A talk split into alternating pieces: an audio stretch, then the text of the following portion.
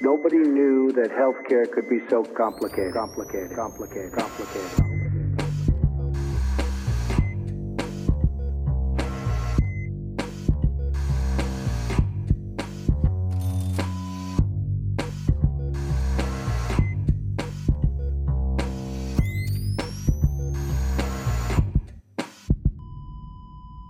Salut und herzlich willkommen zu Gesundheit macht Politik Episode 69 mit der Aufnahme am 19. Oktober 2020. Wir erscheinen damit genau, ah, genau, wir kommen am 20. raus und damit direkt am Weltosteoporose-Tag. Das sollte ich eigentlich ja nicht erwähnen, aber ich äh, kann es einfach nicht lassen. Weiterhin aus der neuen C-Welt heraus mit steigenden Neuinfektionszahlen. Grüße aber erstmal von einem Berliner Hotspot-Bezirk zum nächsten und zwar an unsere Podcast Public Health Physiotherapeutin Claudia Czernik. Äh, und bevor du was sagst, äh, wie sollen wir dich eigentlich vorstellen? Dürfen wir dich hier als äh, Dauer-Co-Moderatorin begrüßen oder bist du temporär dabei? Ich habe halt mal meine, meine Daumen gedrückt. Ja, hallo, hallo erstmal ähm, aus dem anderen Corona-Hotspot-Bezirk ähm, von einem hoffentlichen Corona-freien Schreibtisch. Ähm, ja, irgendwie dieses Jahr, ehrlich gesagt, ich würde super gern genau die ganze Zeit dabei sein. Aber irgendwie in diesem Jahr, ich habe mir echt abgewöhnt, feste Zusagen zu machen, weil alles sich immer wieder umwirft. Von daher, ja, sehr gern, aber es kann alles passieren. Wir sind äh, flexibel mit Ungewissheit, würde ich sagen. Mhm. Aber was mich auf jeden Fall total freut, ist, hier den Podcast auch im Sinne der Interdisziplinarität noch aus der heilmittelerbrinkenden Perspektive ja, erweitern oder bereichern zu können, hoffentlich. Und also Heilmittelerbringung nochmal ganz kurz. Ähm, ich weiß, Philipp, du magst das Wort nicht. Wir müssen es auch nochmal diskutieren. Aber das sind Physios, also Physiotherapeutinnen, Logopädinnen, Ergotherapeutinnen, Podologen, die damit drunter fallen. Und ich würde ganz gern auch immer mal noch News bringen aus der jungen Public Health Szene. Ich weiß, wir sind ja alle noch jung, aber ja, was die sozusagen Danke. gefühlt. gefühlt. Gerne, gefühlt.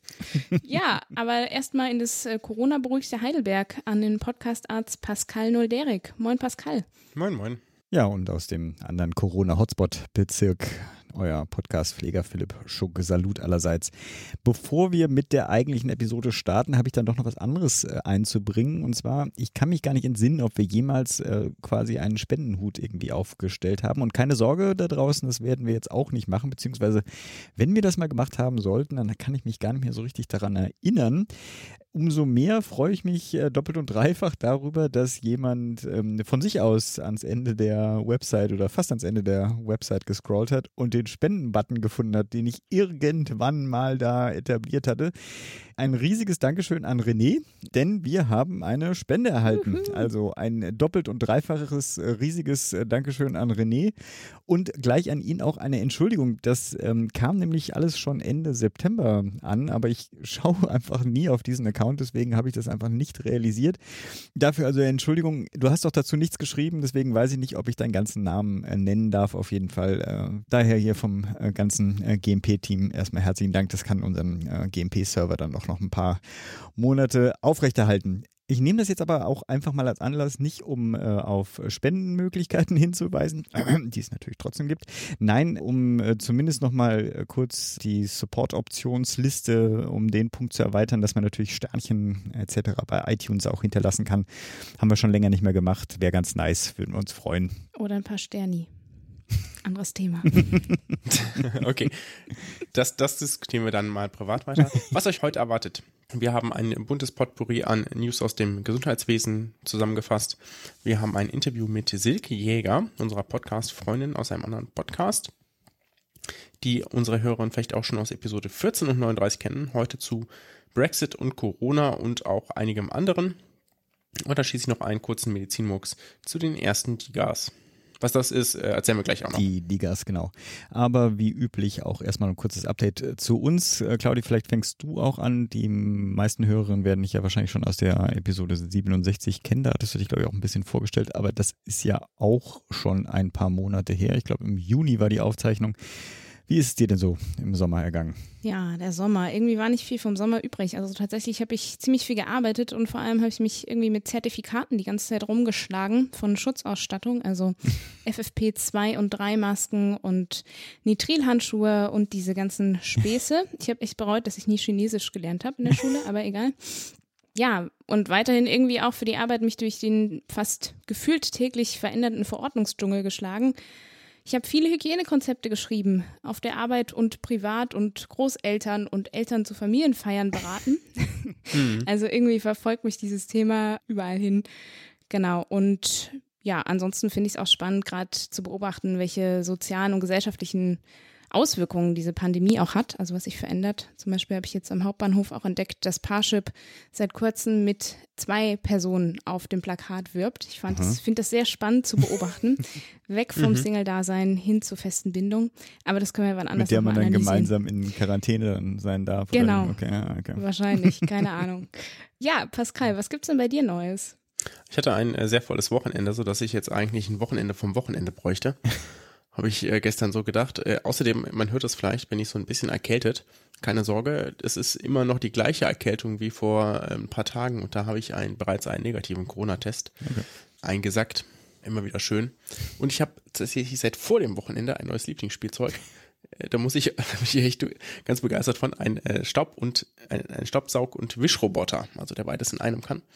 Und ich bin ähm, total begeistert. Also das legt sich wahrscheinlich auch nach zwei Wochen wieder, aber aktuell spiele ich damit viel rum und lasse den hier die, die Wohnung erkunden und entsprechend sauber machen. Das ist schon irgendwie ein nettes äh, Gimmick. Wie spielst du denn damit rum? Hat er eine Webcam? Naja, ich, ich habe mir natürlich dann schon die, schon die Version gekauft, die nicht einfach nur chaotisch durch den Raum fährt, sondern die dann quasi die Wohnung erkundet, selbst erkennt, dass es unterschiedliche Räume sind. Ja, ähm, ich dann sagen kann, wische Montag mhm. das Bad und wow. sauge Dienstag äh, das Kinderzimmer sozusagen. Ja.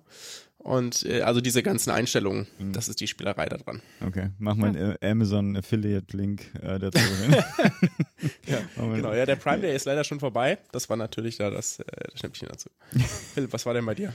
Ja, wenn ich auf die letzten paar Wochen zurückblicke, ist da vor allem das geprägt durch ähm, Beginn der Herbstferien natürlich. Meine Tochter ist zwar in Genf, aber das, auf das Corona-Thema gehe ich jetzt gar nicht ein, sondern äh, die Zeit, die ich mit meinem Sohn eigentlich verbringen wollte.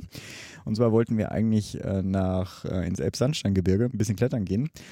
Und das ist natürlich von dem wunderbaren Beherbergungsverbot dann so ad absurdum äh, geführt worden. Als guter Berliner Risikobezirk ist ja hier keine Chance gewesen ohne Corona-Negativtest irgendwo hinzureisen. Äh, das heißt, wir haben uns jetzt ein Alternativprogramm ausgedacht. Das war auch ganz nett. Aber dann kam am Samstag oder Sonntag, keine Ahnung, eine Mail von der Schule, dass die gesamte Klasse meines Sohnes äh, rückwirkend in Quarantäne gesetzt wird als Kontaktperson Kategorie 1. Ich finde das mit dem rückwirkend immer so ganz seltsam, äh, zumal die ähm, Quarantäne des Gesundheitsamtes dann auch schon morgen, nee, übermorgen äh, zu Ende ist. Morgen kriegt er nochmal einen Test da bin ich mal gespannt, was bei rauskommt.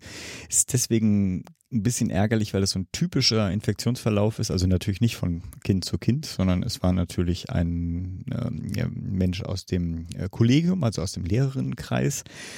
Es wurde auf Mund-Nasenschutz verzichtet, es wurde nicht ausreichend gelüftet und deswegen musste die ganze Klasse äh, in Quarantäne. Also das war natürlich nochmal so ein Yay, äh, wunderbar, hat man sich natürlich doppelt gefreut. Wie auch immer, es gab ja auch ein paar schöne Sachen und zwar auch zwei Aufzeichnungen, die ich dann doch hier noch erwähnen möchte und zwar für die Gesundheit Berlin-Brandenburg. Die geben ja diesen schönen Podcast Armut und Gesundheit daraus. Ähm, gleich als Side Note, Maren, ich bin dabei, es zu bearbeiten. Und zwar konkret geht es um eine Aufzeichnung zur Entwicklung einer nationalen Public Health Strategie für Deutschland. Mit dabei war zum Beispiel die Karin Geffert, Peter Tinnemann und Svenja Matusal. Hatten wir auch teilweise ja schon überlegt, überlegt, ob wir die äh, zu uns mal einladen sollten. Super spannendes Gespräch. Das ist aber, wie gesagt, noch nicht fertig. Sobald es geschnitten ist, kommt das natürlich in die Show Notes rein.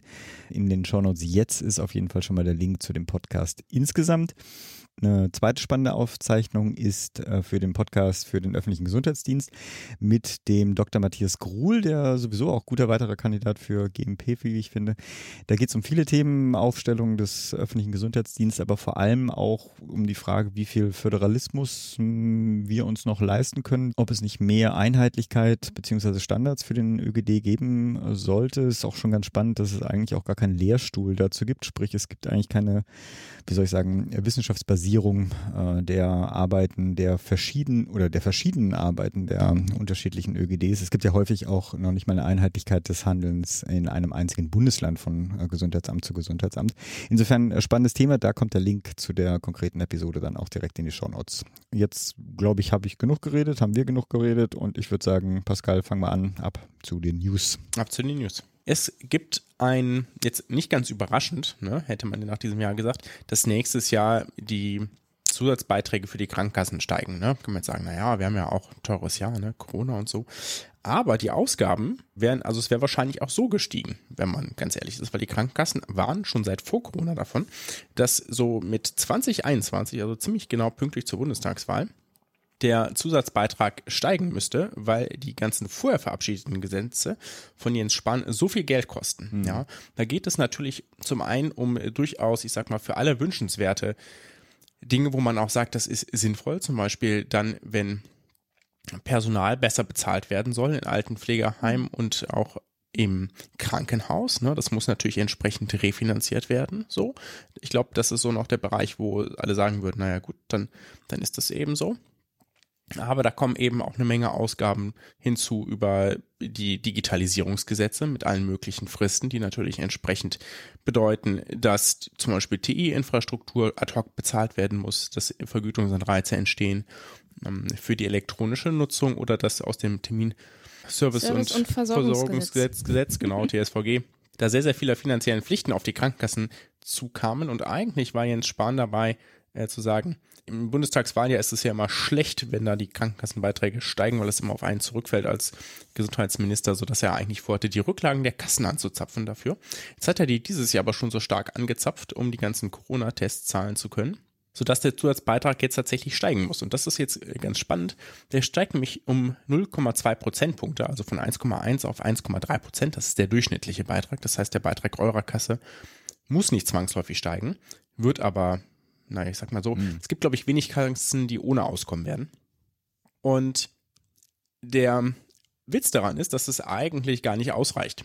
Aber weil die Große Koalition ja sich eine Sozialgarantie in den Koalitionsvertrag geschrieben hat, sprich, dass die Summe der Sozialbeiträge 40 Prozent der Bruttogehälter nicht übersteigen soll, darf der nicht weiter steigen, weil sonst können sie das nicht halten. Das heißt, sie tricksen da wieder ein bisschen herum und machen das so, dass der zwar um 0,2 Prozentpunkte steigt, aber nicht zum Beispiel um mindestens 0,3, wie gut wäre aus mhm. Sicht der, der Kassen, ja, sondern machen das dann so, dass A, einmal der Zuschuss aus dem Bundeshaushalt für dieses eine Jahr steigt, ja, also auch sehr nachhaltig. Ne? Das ist mhm. jetzt keine dauerhafte Finanzierung, zum Beispiel zur Finanzierung von Vorhaltekosten oder zur Finanzierung von Schutzausrüstung oder dergleichen. Das passiert nicht. Und weitere 900 Millionen Euro die irgendwie benötigt werden, werden der Liquiditätsreserve des Gesundheitsfonds entnommen.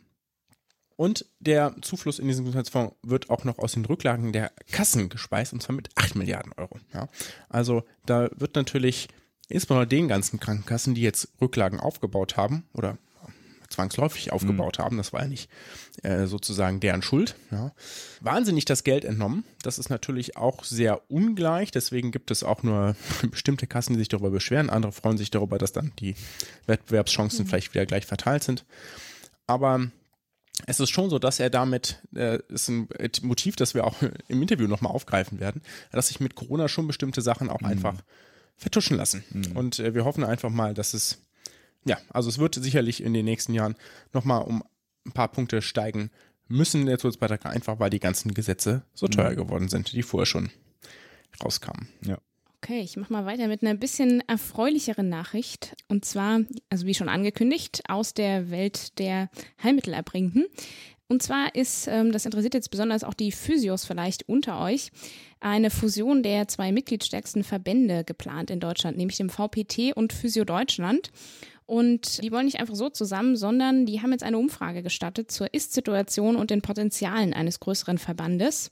Die packen wir euch auch in die Show Notes. Bis zum 30.11. könnt ihr die ausfüllen. Diese ist ja eine recht einfach gehaltene Umfrage. Ich habe sie vorher mal durchgeklickt, aber ich finde es natürlich super wichtig und das ist ja auch eine Forderung, die schon lange im Raum steht, dass man einfach mehr mit einer Stimme spricht als Verband und deswegen füllt die aus, mhm. legt damit eure Schwerpunkte, gebt eure Votings da ab kann ich euch nur ans Herz legen.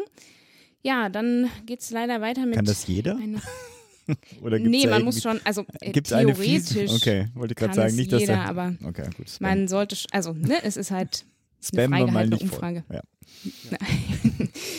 Danke, nicht Anstiftung, hier, Anstiftung zu Unfug. Na, ich dachte, wenn du uns Ähm, jetzt ein paar Tipps gibst, was da auszufüllen ist, dann finden sich doch bestimmt einige Hörerinnen, die dich ja in diesem Anliegen unterstützen würden. Achso, nein, ich manipuliere nicht. Ich halte mich da raus. genau. Die andere Sache ist, vielleicht habt ihr es auch schon mitbekommen, und zwar hat die Schiedsstelle im Heilmittelbereich ihre Arbeit aufgenommen, nachdem nämlich die Vertragsverhandlungen zwischen den maßgeblichen Physiotherapieverbänden und übrigens auch den Ergotherapieverbänden und der GKV gescheitert sind. Die Hauptthemen, die es zu verhandeln gegeben hätte, wären nämlich der neue Bundesrahmenvertrag und darin vor allem die Vergütung, neue Leistungsbeschreibungen und Positionen. Wie gesagt, ist gescheitert. Die Schiedsstelle, welche mit unparteiischen Mitgliedern und auch Mitgliedern der GKV und der jeweiligen Verbände besetzt ist, die muss jetzt eine Entscheidung treffen. Vier Wochen haben die Verbände Zeit, nochmal ihre Argumente hieb- und stichfest darzulegen und zu begründen und dann wird eine Entscheidung kommen, aber wahrscheinlich nicht vor dem 01.01.2021. Das wird auch nochmal richtungsweisend sein. Wer sich da nochmal mehr informieren will, findet auch ähm, an entsprechender Stelle in den Shownotes nochmal die entsprechenden Links. Mhm. Ja, ich habe mir ein Thema ausgesucht, was zumindest in meiner Filterbubble auf Twitter dann große Wellen geschlagen hat. Und zwar sind das die Ehrenpflegers. Da würde ich, äh, wäre ich interessiert an der Meinung auch von unseren Hörerinnen äh, dazu. Äh, Ich hatte schon das Problem, dass ich gar nicht wusste, wie ich das denn auszusprechen habe. Das ist ja irgendwie so ein, ich weiß keine Ahnung, ob das jetzt ein besonders cooler Begriff sein soll. Ähm, ist die Betonung auf Gas oder was? Also im Mhm, Sinne ich glaub von schon, äh. Gas geben? Nee, ich glaube schon auf Flee. Ehrenpflegers. wie auch immer. Also die Ehrenpflegers, worum geht's da? Es ist eine wohl hochkarätig besetzte YouTube-Serie, äh, die als Imagekampagne für den Pflegeberuf beziehungsweise zur Nachwuchsgewinnung äh, erstellt wurde. Ich weiß gar nicht, ob ich mir eine Meinung erlauben darf. Ich habe äh, die erste Episode und die auch nur zur Hälfte gesehen. War natürlich auch schon äh, vorgeprägt von dem, was ich online gelesen habe und auch von einer sehr schönen Satire von Extra 3. Ähm, es gibt natürlich zu allem dann auch Links in den Shownotes. Fand das persönlich ein bisschen peinlich, fand es auch eigentlich entwürdigend äh, zu dem, wie ich meinen äh, Beruf selber sehe oder beziehungsweise sehen möchte. Andererseits bin ich natürlich auch nicht die Zielgruppe. Also ich bin äh, deswegen auch mit meiner Meinung, wie gesagt, A, weil ich es ja nicht äh, wirklich gesehen habe, äh, zurückhalten und zum anderen, weil ich auch gestern auch ein längeres Gespräch geführt habe mit jemand, der das ja sehr nüchtern, aber distanziert positiv bewertet, der auch aus der Pflege kommt.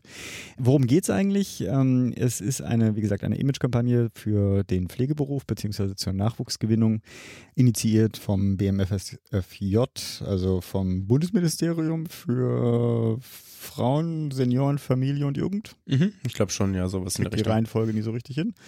Genau, also äh, dem GIFA-Ministerium.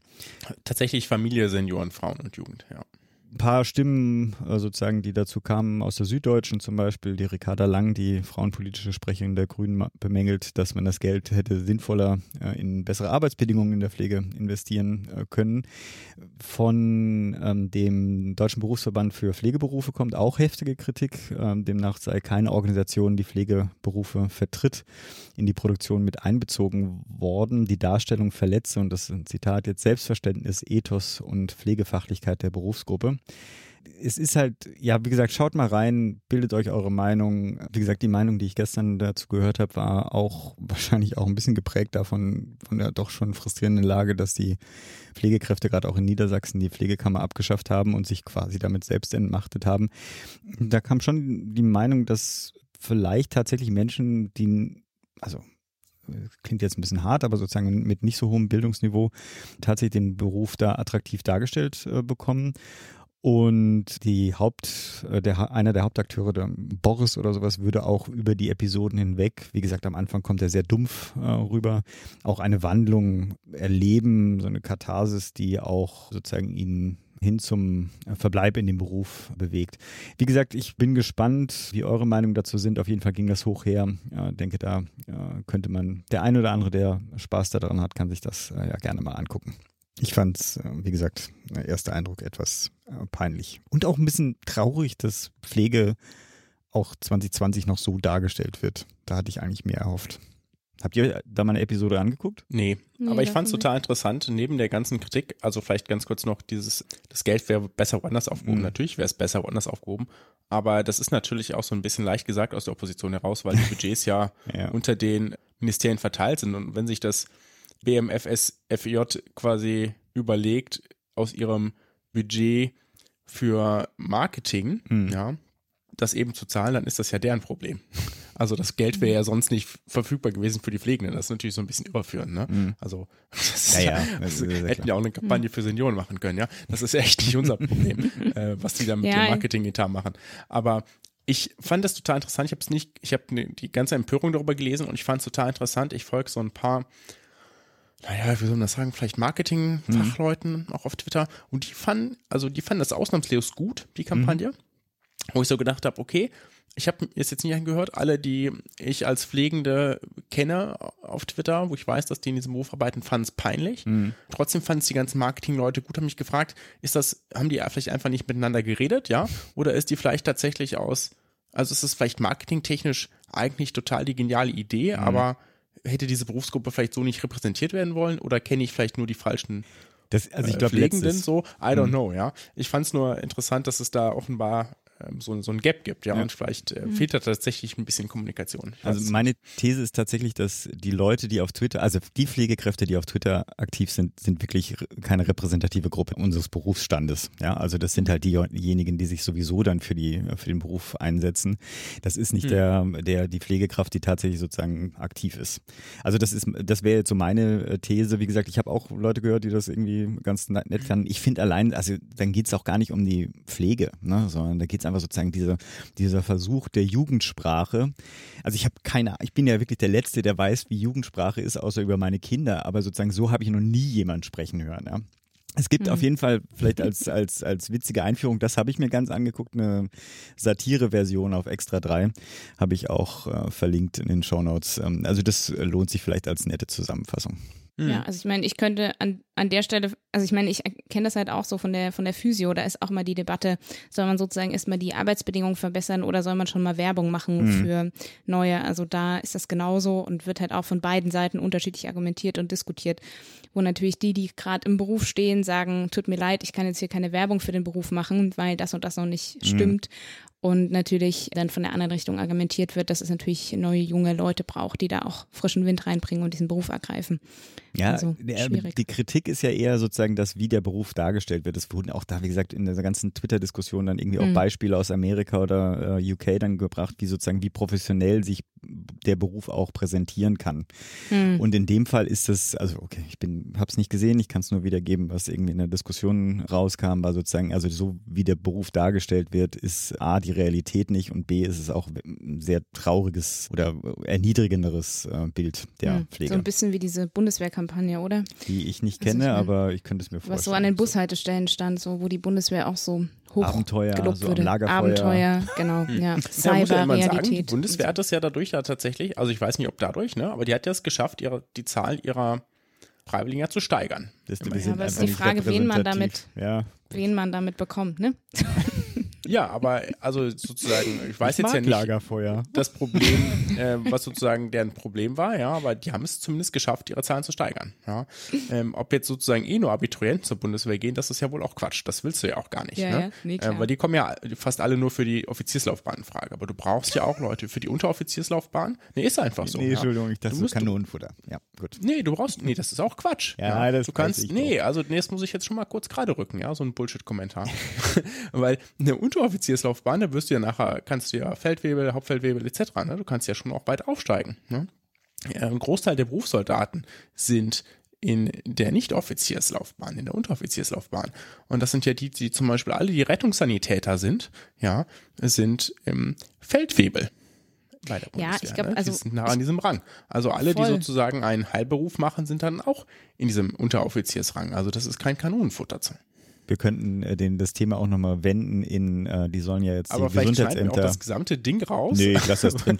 Die Gesundheitsämter unterstützen, da bin ich auch gespannt, wie das funktionieren soll. Aber das ist ein anderes Thema und ich würde sagen, das nehmen wir jetzt als Chance, zur nächsten News zu wechseln. Ja, ganz kurz. Gestern Abend gab es im Bericht aus der Süddeutschen, ist auch schön betitelt, Spahn will dauerhaft Sonderrechte. Und ähm, da geht es im Grunde genommen davon, darum, dass ein drittes Gesetz zum Schutz der Bevölkerung bei einer epidemischen Lage von nationaler Tragweite geplant ist. Soweit ja nicht so schlimm, weil Pandemie verändert sich, muss man gegebenenfalls auch mal die Gesetze anpassen. Aber daran ist zumindest im Entwurf davon die Rede, dass einige der Sonderrechte, die aktuell bestehen, darauf beibehalten werden sollen. Und zum Beispiel aufgrund der Impfprogramme, ja, sonst würde das Ende März auslaufen oder eben wenn der Bundestag sagt, die Epidemie oder diese epidemische Lage, muss man ja sagen, ist äh, aktuell beendet. Ja, und das würde bedeuten, laut dieser Verordnung, dass er zum Beispiel, dass das Gesundheitsministerium sagen könnte, persönliche Auskünfte können wir immer verpflichtend machen. Ja, es könnten Transportunternehmen verpflichtet werden oder verboten werden, Menschen aus bestimmten Gebieten, aus Risikogebieten zu transportieren. Es könnten auch krankheitsverdächtige Personen gemeldet werden. Ne? Also gibt es eine ganze Menge Sachen, die damit machen könnten. Und die Änderung, die da drin ist, die das Ganze so ein bisschen vage werden lässt, weswegen dann man da auch vielleicht Zweifel an der demokratischen Legitimität trotz der aktuellen Notlage vielleicht haben kann, ist, dass es da eben nicht explizit jetzt um diese Pandemie geht, sondern um äh, zum Schutz der Bevölkerung vor einer Gefährdung durch schwerwiegende übertragbare Krankheiten erforderlich ist, ja. Und naja, jetzt ist ja die Frage, was bedeutet denn schwerwiegend? Na, da kann man, das ist ja ein, ein weit ausdehnbarer Begriff. Ja, da könnte man ja auch viele andere Erreger drunter fassen. Also, dass ich mir nicht sicher bin, ob das wirklich so eine, ein guter Eingriff in die bisherige Gewaltenteilung da ist und ob man das wirklich so machen möchte. Claudi, Okay. normalerweise haben wir ja keine Rückblicke auf äh, Jahrestagungen oder sonstige Meetings, aber ich fand das irgendwie ganz spannend. Du hast was zur Jahrestagung der DGPH. Genau, der Deutschen Gesellschaft für Public Health, die am 25.09. diesen Jahres zum ersten Mal digital stattgefunden hat. Und das Ganze auch parallel in vier Meetingräumen, weil nämlich das studentische Symposium des Fachbereichs Studierende genauso mit stattgefunden hat, wo eben studentische Abschlussarbeiten vorgestellt und diskutiert werden konnten. Ich hatte da auch die Chance, meine vorzustellen. Das war sehr spannend, da nochmal ja, die Ergebnisse in die Diskussion zu geben. Schwerpunkte des inhaltlichen Programms der Jahrestagung waren die Erfahrung mit der E-Lehre, besonders eben im Bereich Public Health, die Auswirkungen von Covid-19 auf die Arbeitswelt und äh, der Umgang mit und die Identifikation von Falschnachrichten. Und ein Thema, was ja gerade in der ganzen Corona-Debatte meistens so ein bisschen hinten runterfällt, ist eben auch der Klimawandel und die gesundheitlichen Auswirkungen des Klimawandels. Das wurde da auch nochmal mit thematisch aufgegriffen. Und vielleicht ganz spannend, es wurden zwei neue Fachbereiche gegründet, nämlich Public Mental Health und ÖGD und Public Health, also öffentlicher Gesundheitsdienst und Public Health. Hm, Ich denke, wir werden uns da auch mal bedienen aus äh, der Referentinnengruppe für den einen oder anderen Interviewpartner. Äh, super, Ja, auf genau. jeden Fall. So, jetzt haben wir zwei Sachen. Das eine habe ich, Pascal, Entschuldigung, rot markiert, weil dazu hatte ich dann doch keine Zeit mehr und du machst da ja so ein bisschen Murks dazu. Jetzt gibt es noch ein paar gelb markierte Felder. Willst du die noch kurz durchhecheln? Wunderbar. Es gibt äh, zwei, zwei kurze Sachen. Einmal gibt es die Telefon-AU Reloaded, also die telefonische Möglichkeit, ähm, sich arbeitsunfähig oder aber eine Arbeitsunfähigkeit zu besorgen von der zuständigen Hausärztin oder Hausarzt. Leider und idiotischerweise nur bei Atemwegsinfekten. Das ist natürlich nett, aber die kommen ja dann doch häufig trotzdem in die Praxis zum Abstrich. Also da hätte man die EU auch dann mitnehmen können viel sinnvoller wäre es ja gewesen, dass nicht alle Menschen, die eine brauchen, weil sie, keine Ahnung, Migräne haben, Rückenschmerzen, sonst was bei bekannter Vorgeschichte, dass sie nicht auch eben sich in die, nicht in die Praxis müssen, aber ähm, das kriegen wir vielleicht im Verlauf dieses Winters, wenn es nochmal wieder schlimmer wird, auch nochmal wieder hin. Und die Corona-App wird, äh, die Corona-Warn-App, muss man sagen, wird demnächst um neue Funktionen erweitert. Falls ihr sie noch nicht installiert habt, spätestens jetzt lohnt sie sich, denn sie, äh, jetzt wo die Reissaison vorbei ist, äh, funktioniert sie auch ganz übergreifend. Dafür, das hat übrigens schlappe 7 Millionen Euro gekostet. Also SAP und Telekom machen echt ein richtig gutes Geschäft. Dadurch, dass sie die ersten waren, die eine wirklich funktionierende App gebaut haben. Das lohnt sich auch EU-weit.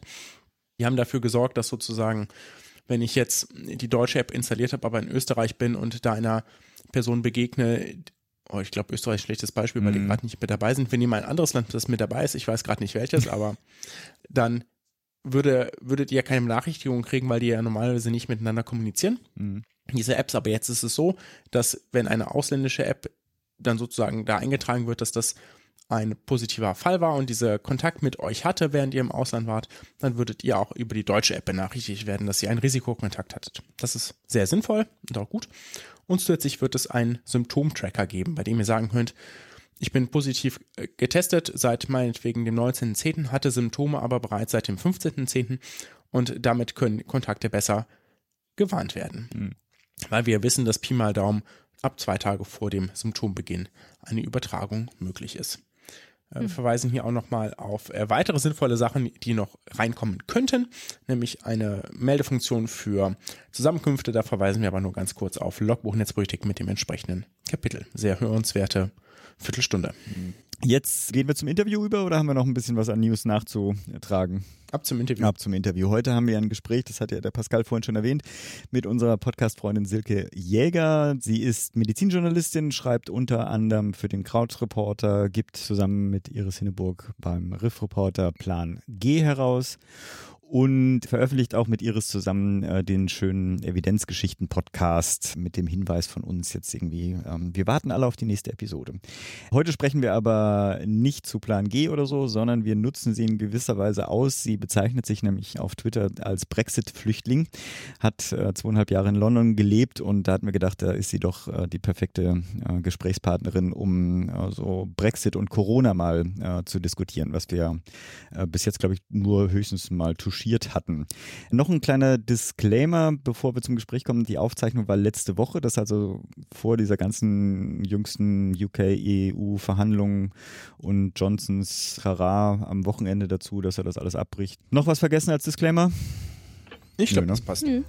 Gut, dann nochmal mit einem Dank an euch beide, die ja das Gespräch geführt habt und genug der Vorrede. Ab zum Gespräch.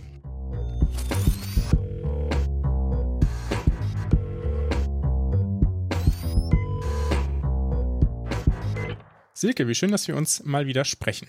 Ich wollte erstmal ganz allgemein vielleicht etwas fragen. Wie ist denn der Stand der Corona-Situation in UK gerade? Ja, also genau, es ist so, dass die Zahlen extrem steigen. Also in, in Gesamt UK. UK ist ja aufgeteilt in vier Landesteile. Ja. Und da ist es so, dass England, das praktisch das, das Stammland, tatsächlich das allergrößte Problem hat. Also die haben die höchsten Zahlen, die haben natürlich aber auch die höchsten Einwohnerzahlen.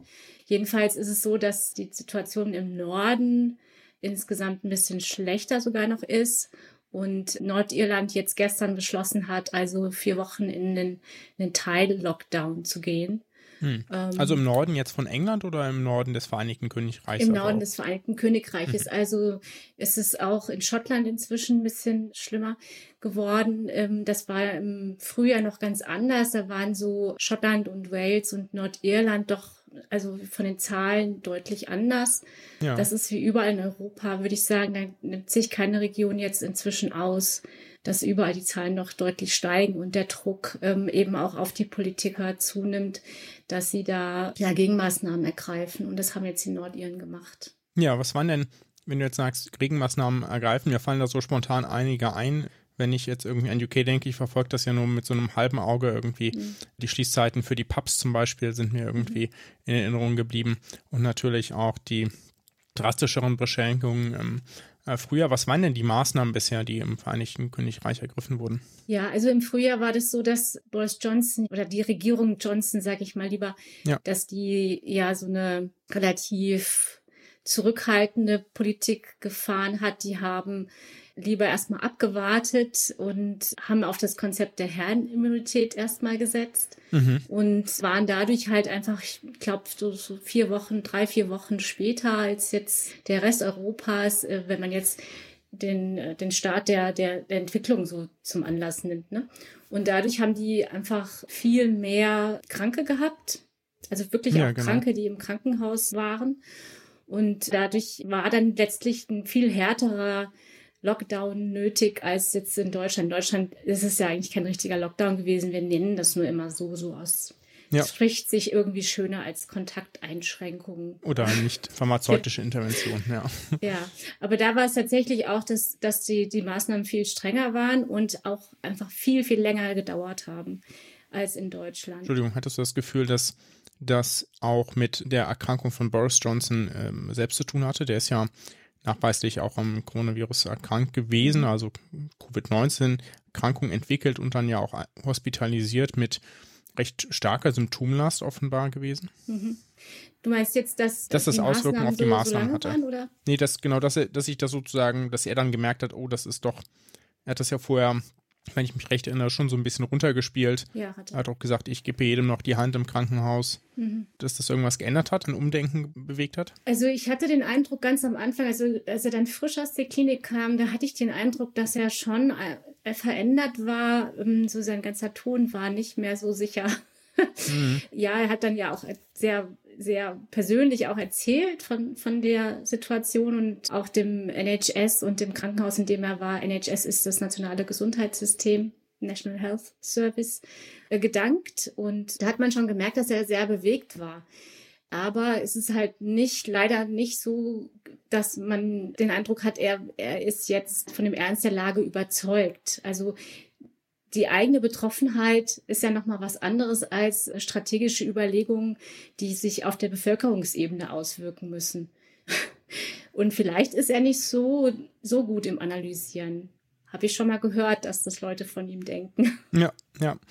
Dann kommen wir vielleicht noch eine kurze letzte Nachfrage. Was ist denn die Kritik daran gewesen an den Maßnahmen bisher? Naja, die Wirtschaft ist halt sehr stark in Anspruch genommen. Es ist halt so, dass die Kurzarbeit, so wie wir das hier haben, so in England äh, oder in Großbritannien gibt es die ja so in der Form nicht.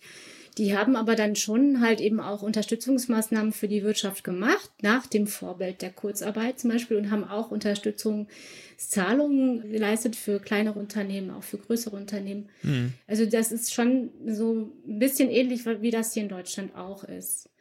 Aber sie, die sollten jetzt eigentlich auslaufen. Und da ist jetzt einfach so die Frage, so ein bisschen, wie geht das jetzt weiter? Mhm. wenn, jetzt ein, wenn jetzt wieder ein Lockdown gemacht werden muss. Ich glaube, da ist die Regierung einfach insgesamt noch nicht so wirklich entschlossen, weil es natürlich auch wahnsinnig viel Geld kostet. Also die haben jetzt für Covid, für die Gegenmaßnahmen sehr viel Geld ausgegeben. Und sie haben ja noch ein bisschen Geld mhm. auszugeben mhm. mit dem Brexit. Ja, das ist ja schon eine Riesenbelastung für die, für die Kassen. Und Großbritannien war ja nach der ähm, Finanzkrise, haben die ja auch eine Austeritätspolitik gemacht, die nicht zu vergleichen ist mit dem, was wir in Deutschland gesehen haben. Also die haben sehr, sehr stark gespart, auch an den öffentlichen Ausgaben und haben sehr viele Probleme deshalb ja auch mit Sozialleistungen. Also es gibt einfach große Löcher in, in den sozialen Netzen mhm. und die Leute fallen sehr schnell durch. Jetzt hattest du ja schon eben angesprochen, Brexit. Wie ist denn eigentlich der Stand mhm. gerade beim Brexit? Also seit 1.2. diesen Jahres ist ja UK nicht mehr Teil der EU. Jetzt wurde ja da im Austrittsabkommen auch so eine Übergangsfrist festgelegt. Meines Wissens nach endet die ja Ende des Jahres.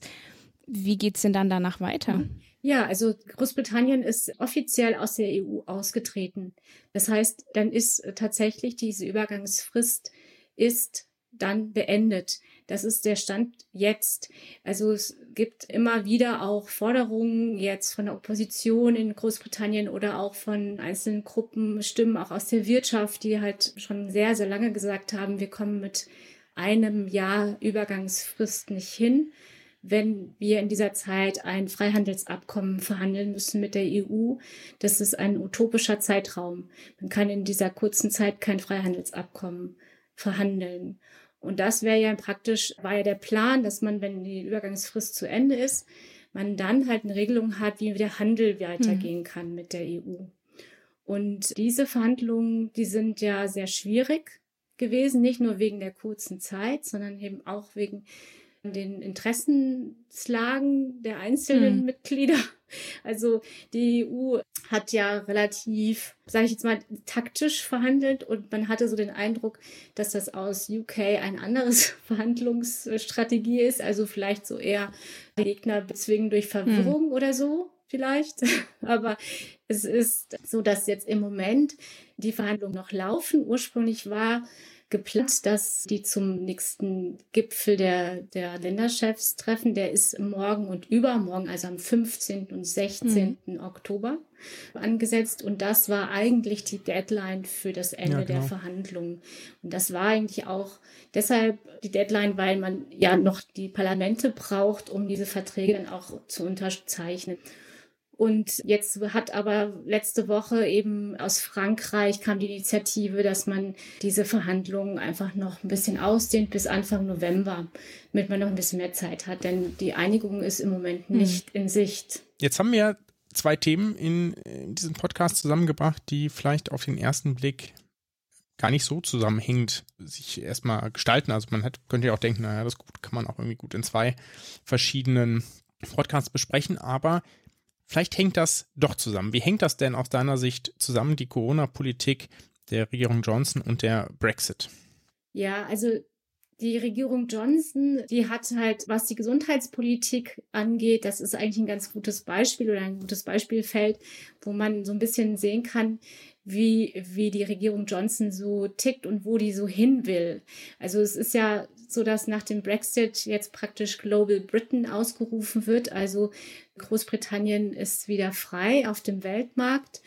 Und damit ist auch einfach verbunden, dass man sich überlegt, ja, wie kann man jetzt mit sein, das ist ja ein, ist ja ein Land, in dem der Dienstleistungssektor sehr stark ist. Ja, genau. Und es hat eigentlich, es hat schon sehr, ja, seit einigen Jahren auch schon sehr zugenommen, dass Teile des steuerfinanzierten Gesundheitswesens ausgegliedert werden und einzelne Dienstleistungen praktisch in private zu privaten Dienstleistern gegeben werden.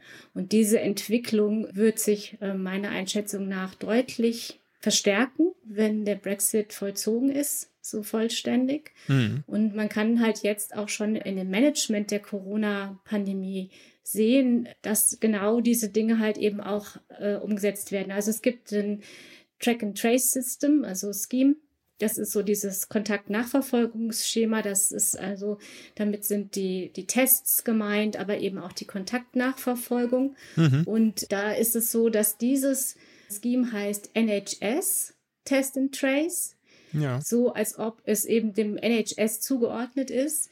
In Wirklichkeit ist es aber ein privates, privatisiertes Unternehmen. Das hat, das ist ein Vertrag, der rausgegeben wurde. Mhm. Und ähm, dieses Unternehmen funktioniert halt nicht so gut, wie man sich das eigentlich gewünscht hatte. Also es wurde angekündigt als das Weltbeste.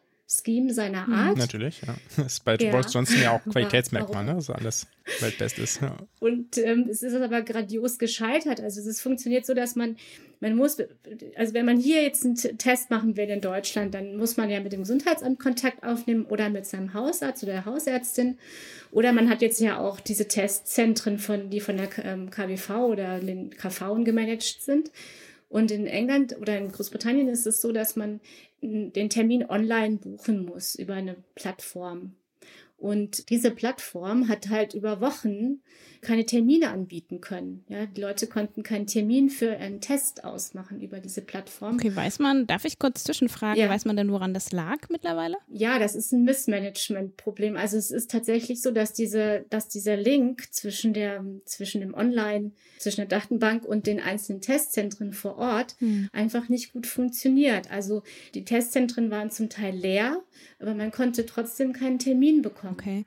Ich erinnere nur gerade ja. jetzt, ich glaube, Anfang Oktober war ja auch in den äh, Medien, dass es sozusagen diese Datenpanne gab, wo sozusagen einige Daten, oder nicht einige, sondern ich glaube, es waren insgesamt 16.000 mhm. Datensätze von positiv Getesteten nicht mhm. mit übertragen wurden. Mhm. Spielt es da auch mit mhm. rein oder ist das ja? Ja, hm. das ist alles dieses gleiche hm. Unternehmen und das ist auch, das ist geführt von einer Frau, die die hat eigentlich mit Gesundheitswesen vorher gar nichts zu tun gehabt. Die war im Tele Telekommunikationssektor. Sie ist halt eben Mitglied der, der Tory-Partei mhm. und hat halt eben diesen Vertrag bekommen mit ihrem, mit dem Unternehmen oder hat die, das Unternehmen, das diesen Vertrag bekommen hat, sie dann eben praktisch jetzt auch noch als Managerin bekommen und sie, die hat halt auch vorher, Dido Harding heißt die, die hat vorher auch schon, ist die auch schon aufgefallen durch Missmanagement. Also sie, man hatte schon Bauchschmerzen, als, als sie berufen wurde für dieses System. ja, diese Excel-Tabelle, die da, die du da ansprichst, hm. also die, das sind wohl in Excel-Tabellen haben die halt eben auch versucht, Daten zu managen. Das ist jetzt auch nichts äh, Ungewöhnliches. Das machen Gesundheitsämter in Deutschland auch. Zum Teil. Also Excel hat, hat da schon immer noch eine Funktion so. ich meine, solange ja. es funktioniert, ist ja auch gut, ne? Aber wenn dann ja. hinten runterfällt, ist es schwierig. Genau, man muss dazu vielleicht sagen, das lag daran, dass die tatsächlich alle sozusagen Daten, die angefallen sind, in einer Excel-Datei gespeichert haben. Mhm. Ja, warum ist natürlich jetzt im Nachhinein müßig zu fragen, aber selbst Excel hat irgendwann ein äh, Zeilenlimit. Ja, das liegt offenbar, die ist offenbar überschritten worden da in UK mhm. und dann ist eben, sind die neuen Zahlen nicht mehr gespeichert worden. Das ist das, was da ja, passiert ist. Das ist natürlich, also spätestens wenn man irgendwie Richtung Millionen geht, sollte man sich offenbar ein anderes System suchen und einfach äh, vielleicht tatsächlich genau. Datenmanagement benutzen. Ja. Ich würde vielleicht mal noch ein anderes Stichwort in die Runde werfen, weil dazu ist es vielleicht auch interessant. Was hat es denn mit Palantir in dem Ganzen jetzt auf sich? Ja, also wir hatten ja eben schon gefragt, was ist denn der Link zwischen Brexit und Covid? Und da fing ich ja mit diesem Managementproblem an und dem, dass eben Privatisierung, private Verträge für eigentlich Gemeinwohlaufgaben halt hm. vergeben werden. Und in dem Zusammenhang ist es so, dass eben auch beim Brexit sehr viele externe Beraterfirmen eine Rolle spielen, dass zum Teil Verträge vergeben werden an Verwandte von Regierungsberatern. Also ich nenne da jetzt mal Dominic Cummings, weil der ja relativ bekannt ist. Das ist so der Chefstratege in Downing Street Number 10 und der war auch schon der Chefstratege für die Vote Leave Kampagne 2016. Der ist ja mittlerweile in Deutschland auch einigen ein Begriff. Mhm. Und da gibt es einfach Verträge, die da geschlossen werden mit Datenanalysefirmen. Und da gehört eben auch dieses Management von Gesundheitsdaten. Das ist, da gibt es einfach schon, da gibt es auch eine Tradition beim NHS. Die haben schon Verträge mit Google geschlossen, die haben Verträge mit Amazon geschlossen wo halt eben Teilleistungen auch da vergeben werden. Also ich weiß nicht, wie tief wir da einsteigen wollen, aber bei Amazon Alexa, wie heißt es? Alexa, mhm. ne? Genau, mhm. die haben da zum Beispiel das auch genutzt, um Gesundheitsinformationen bereitzustellen, die vom NHS stammen und erstellt worden sind. Also da hat mhm. praktisch eine Firma kann da Geld verdienen mit mit Leistungen, die halt eben über Steuer finanziert erstellt worden sind.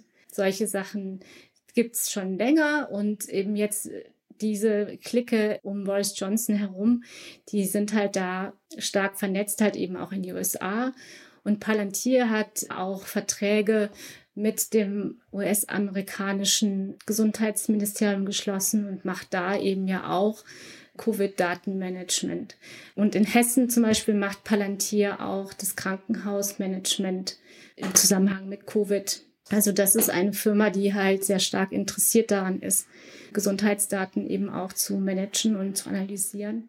Und ja, wie da die genauen Verbindungen sind zwischen den Politikern oder den Beratern und der Firma, das ist immer ein bisschen schwierig und verworren. Auf jeden Fall ist es halt eine Entwicklung, die mit dem Brexit schon auch einen Anfang hat oder eine Parallele bildet zum Brexit, weil da ja eben auch mit Datenanalysefirmen in den Kampagnenführungen gearbeitet wurde.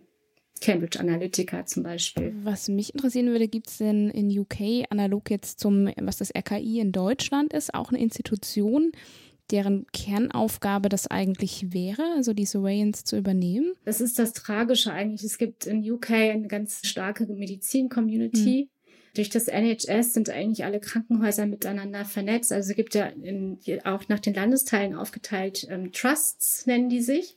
Das sind praktisch dann die Verwaltungseinheiten, die oben drauf sitzen. Und die sind aber schon auch alle äh, in gewisser Weise vernetzt. Und innerhalb dieser Trusts gibt es eine starke Vernetzung. Und der Public Health Sektor in, in UK ist auch sehr stark dadurch. Also die haben praktisch, ähm, da bin ich immer sehr neidisch, weil die haben ein sehr gute Informationen für, für Patienten. Mhm. wo die sich informieren können über Behandlung, über Krankheiten. Also die haben sehr gute Kampagnenführungen auch, um Gesundheitsinformationen an die Patienten weiterzugeben oder die allgemeine Bevölkerung.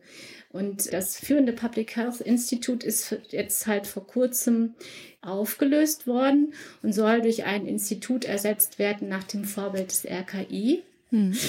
Das ist eigentlich ein Rückschritt in dem Sinne, dass man jetzt das Ganze natürlich total zerfasert und mehr so bürokratisiert. Also die Forschung war sehr, sehr gut und das war alles sehr gut vernetzt und jetzt ist halt so die Frage, wie sich das jetzt weiterentwickeln mhm. wird.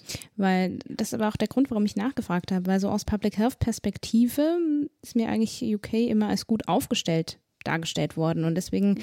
frage ich mich, warum läuft denn jetzt so das Corona-Management so schlecht? Warum läuft das so schief? Und das ist interessant, ne? weil hm. UK und USA haben Pandemiepläne gehabt im Gegensatz zu Deutschland, die halt eben auch erprobt waren. Deutschland hatte auch einen, halt nur für Influenza. ja, gut, aber immerhin. Und das äh, ist schon interessant, warum ausgerechnet die beiden Staaten so starke Probleme haben. Das hat natürlich dann was mit dem Management zu tun. Was die Corona-Pandemie auch offengelegt hat, ist, ähm, dass ja auch an anderen Ecken des NHS, ich sag mal, das nicht gerade gut aussah. Zum einen jetzt, was natürlich am Anfang der Pandemie für die meisten ein Problem war, war die Beschaffung von äh, Schutzausrüstung, als auch der Stand des Personals im NHS. Sind ja doch sehr viele Leute da beschäftigt und ich habe da ja auch mal eine Formulatur gemacht. Die sind auch alle wunderbar stolz auf ihr System und trotzdem ist es ganz häufig so, dass auch da natürlich Personal fehlt, wodurch es zu zum Beispiel zu langen Wartezeiten im System kommt, etc. Da sehe ich noch eine weitere Parallele zum Brexit und mich würde interessieren, wie du das siehst oder wie du da vielleicht noch eine andere Perspektive drauf hast. Ist es ja so, dass Brexit auch unter diesem Motto stattfand, Take Back Control und da ging es auch mhm. ganz viel um Migration, wenn ich mich damals an die Debatten zurückerinnere.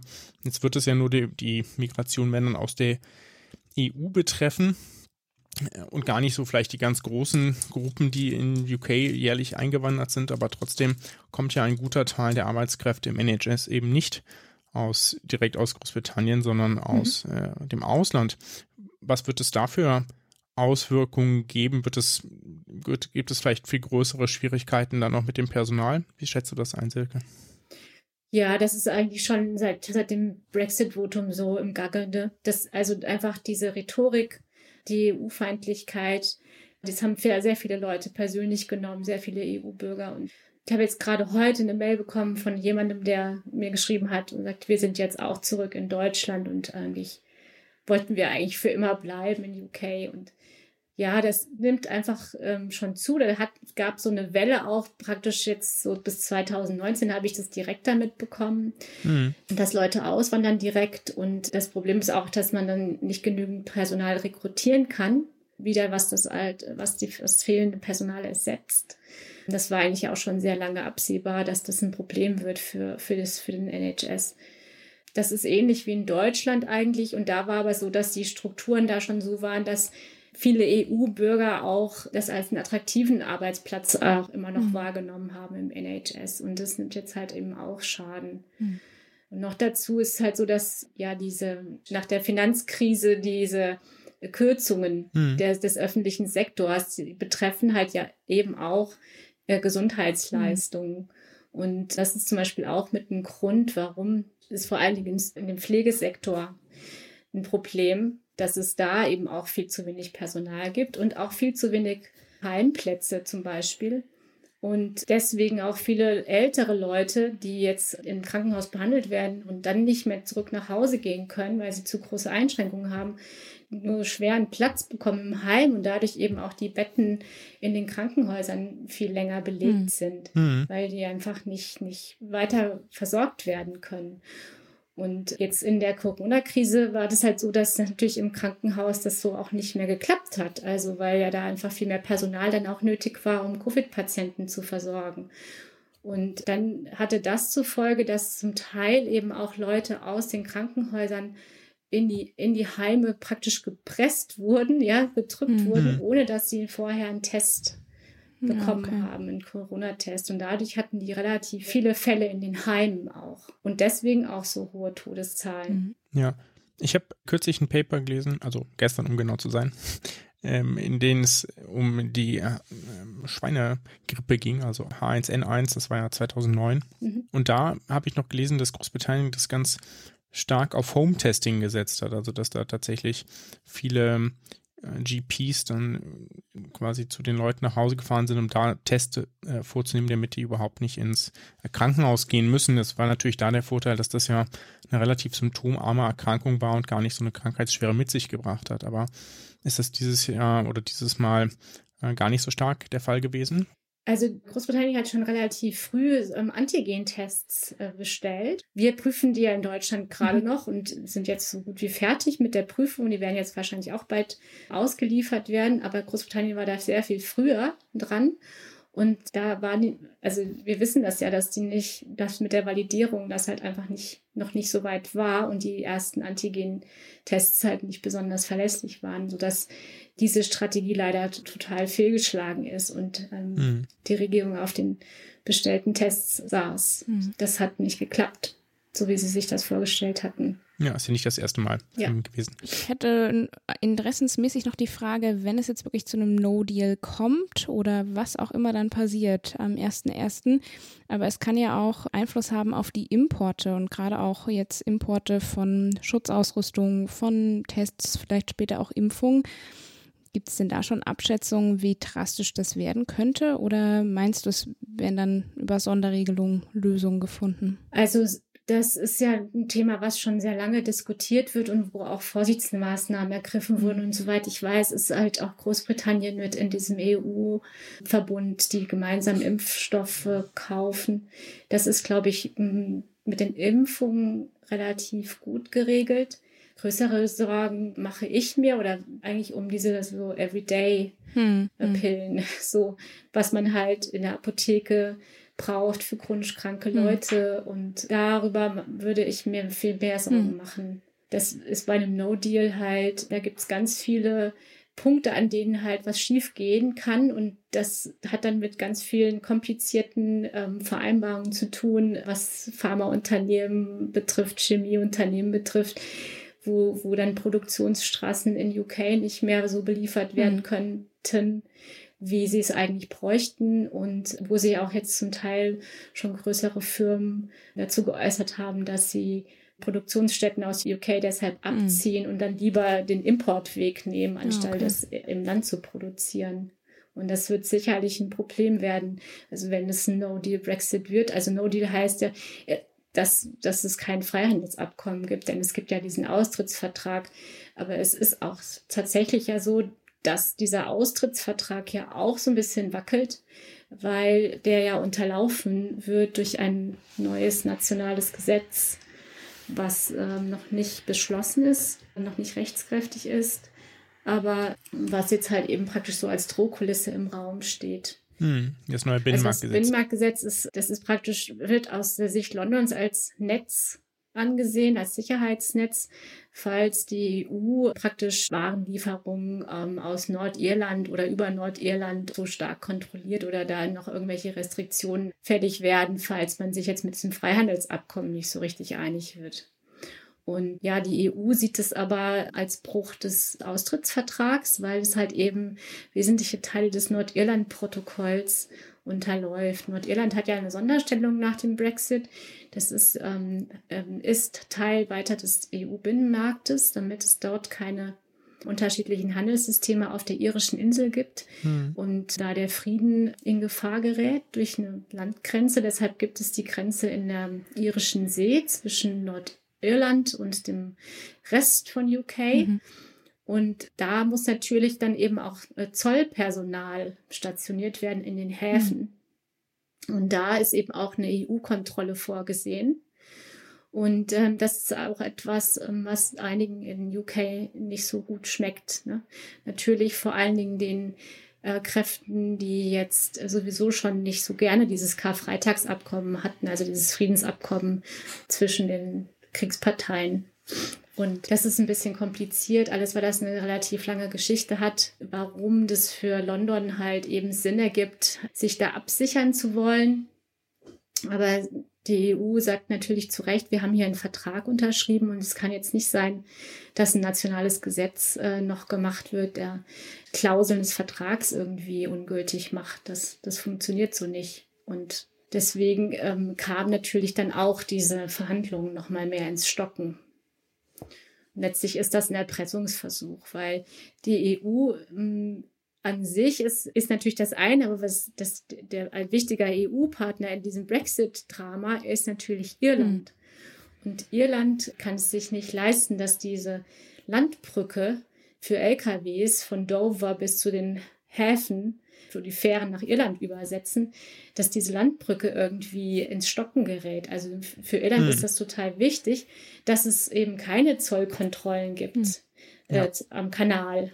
Ja, oder nur, nur beschränkte Zollkontrollen, dass die LKWs weiterfahren können, weil das ist natürlich abgeschnitten quasi. Natürlich kann man auch noch Fährverbindungen ja, von anderen Häfen äh, in Frankreich und Belgien und so haben, aber es ist äh, natürlich viel umständlicher und kann auf keinen Fall das Volumen ersetzen. Und das, das muss man eigentlich denken, wenn man sagt, man, dass Großbritannien mit der EU verhandelt, dann geht es wirklich sehr, sehr viel um Irland. Und die haben ja auch noch ein Vetorecht auf die Entscheidung der EU. Die haben auch noch ein Vetorecht, ja, aber die haben jetzt, also das, die versuchen natürlich immer so ein bisschen dieses, diese Geschichte, die schwierige Geschichte so ein bisschen aus den Brexit-Verhandlungen rauszulassen und rauszublenden, weil natürlich die Gefahr besteht, dass sich da Kräfte radikalisieren hm. und deswegen will man da auf diesen, auf diesem Thema nicht so viel rumreiten, aber im Prinzip muss man schon, wenn man den Brexit anguckt, immer diese Geschichte im Hinterkopf haben und dann machen manche Dinge, die London tut, auch mehr Sinn.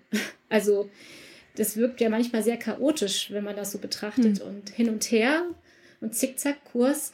Aber es hat schon eine Logik im, im Zusammenspiel halt eben mit der irischen Frage. Mhm. Und für Großbritannien ist das jetzt nicht unbedingt attraktiv, Nordirland praktisch der EU zu übereignen. Ja, das wird von manchen so gesehen. Das wäre so ein bisschen wie wenn jetzt praktisch das Saarland äh, teilweise von Frankreich mit regiert würde. Es würden jetzt auch viele in Deutschland vielleicht nicht so begrüßen. Ähm, also so, Machen wir so besser keine Umfrage drüber, wer weiß. Ja. und, äh, und wenn natürlich jetzt Nordirland diesen Sonderstatus bekommt, ist das natürlich auch in Richtung vereinigtes Irland ein Schritt. Hm. Ja, mhm. ja, denn natürlich die Kräfte in Nordirland auch schon lange sehen. Und ähm, da werden auch schon Vorbereitungen getroffen für so ein für so ein Grenzreferendum. Also das läuft. Und natürlich ähm, gibt es dann auch wieder Probleme mit Schottland, die sagen, wir wollten ja ursprünglich in der EU bleiben, wenn wir hätten auch gerne so eine Sonderrolle. Hm. hm. Und die genau. Vorteile des EU-Binnenmarkts sind, wir, für uns ist das extrem wichtig. Also das ist schon sehr viel, was da auf dem Spiel steht für London. Hm.